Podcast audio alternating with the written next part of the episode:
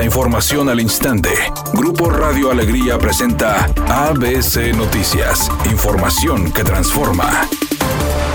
¿Qué tal? Muy buenas tardes, esta es la información. El director del sistema de transporte colectivo Metrorrey, Abraham Vargas, aseguró que el cierre temporal de seis estaciones de la línea 2 del metro fue en beneficio de toda la ciudadanía, ya que de haber dejado pasar el problema estructural podría haber ocurrido una catástrofe que podría haber involucrado a pasajeros, empleados y transeúntes. Vargas señaló además que el motivo por el cual no hubo un aviso de cierre con tiempo de antelación se debió a que no podían permitirse dejar pasar más días con la falla encima, ya que la estructura corría un riesgo serio de desplomarse a causa de un error de diseño. Las fallas en la estructura de la línea 2 fueron detectadas gracias a un análisis de la zona de viaducto, misma que llegó a través de una licitación de evaluación estructural. Vargas explicó que las grietas eran visibles desde abajo, pero cuando fueron evaluadas desde arriba y luego de retirar la pintura de los capiteles y limpiar contaminantes, notaron que la evidencia era suficiente para tomar la decisión de cerrar el metro elevado. El presidente López Obrador señaló que con la reforma constitucional en materia electoral que rechazaron los diputados del PAN, PRI, PRD y MC, el gobierno hubiera tenido ahorros por 15 mil millones de pesos. Sin embargo, dijo que con la reforma a las leyes electorales que realizó Morena, el ahorro será solamente de 3.500 millones de pesos, o sea, 12 mil millones de pesos menos. En general se logró un ahorro como de 3.500 millones de pesos algo es algo. Y se logró también facilitar el voto, que eso fue muy importante, de nuestros paisanos en el extranjero. Editorial ABC con Eduardo Garza.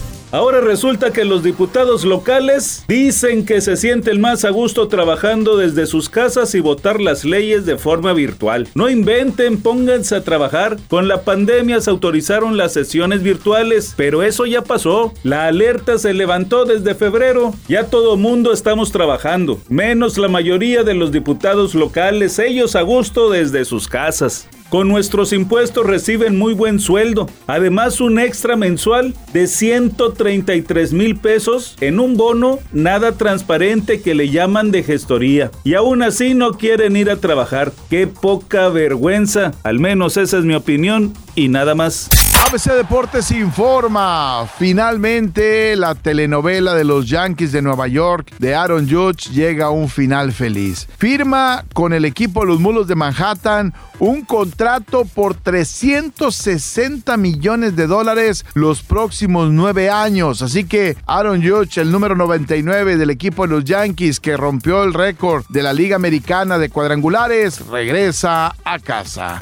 Telemundo dio a conocer los nombres de las tres primeras personalidades que serán parte de la tercera temporada del reality show La Casa de los Famosos. Se trata ni más ni menos que de la actriz y cantante mexicana Patricia Navidad, la actriz y conductora cubana Aileen Mujica y el actor y conductor regiomontano Arturo Carmona. Ellos tendrán que convivir con un grupo de famosos en una casa aislados del exterior no podrán tener contacto con nadie ni con nada de lo que pase afuera. Ese es el chiste del programa, ver cómo conviven entre sí y quién logra aguantar hasta el final.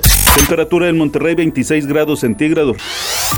ABC Noticias, información que transforma.